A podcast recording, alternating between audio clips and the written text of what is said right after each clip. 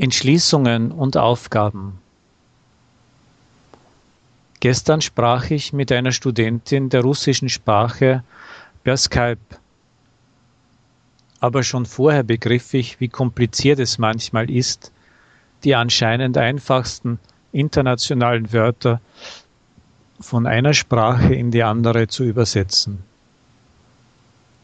Viele von uns kennen das englische Wort Resolutions die wir für gewöhnlich am Anfang des Jahres fassen, um das Rauchen aufzuhören, sagen wir, um zu lernen, Ski zu fahren oder Schlittschuh zu, äh, Schlittschuh zu laufen, um eine neue Sprache zu erlernen, um die Beziehungen zur Schwiegermutter wesentlich zu verbessern, mehr Zeit für die Kinder aufzuwenden und so weiter und ähnliches.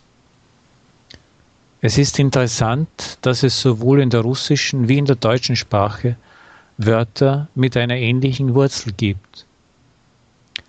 Resolutia im Russischen und Resolution im Deutschen, doch bedeuten sie nicht ganz das gleiche wie in der englischen Sprache. Es heißt auch Entschluss, Entschließung, und das ist eine Entschließung als gemeinsamer Beschluss einer Versammlung, einer Konferenz, eines Kongresses jedoch nicht die Entschließung eines einzelnen Menschen, irgendetwas im neuen Jahr zu machen, irgendwie sein Leben zu verändern, etwas Neues zu erreichen.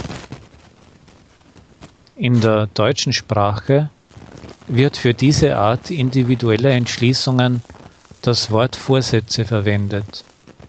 Und im Russischen finden wir eine ganze Auswahl an Wörtern, um das englische Resolution wiederzugeben. Plan, Projekt, Absicht, Aufgabe fürs Jahr, die erste Entscheidung, sein Leben zu ändern und so weiter.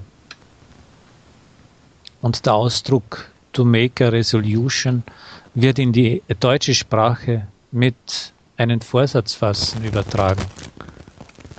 Das heißt nicht das neutrale englische Stiela Trescenie sondern das aggressivere ihn ergreifen und auf Russisch einen Vorsatz nehmen, wofür es zunächst nötig ist, pardon, 200 Gramm Wodka zu sich nehmen, damit die Vorsätze ernsthafter und allumfassender sind.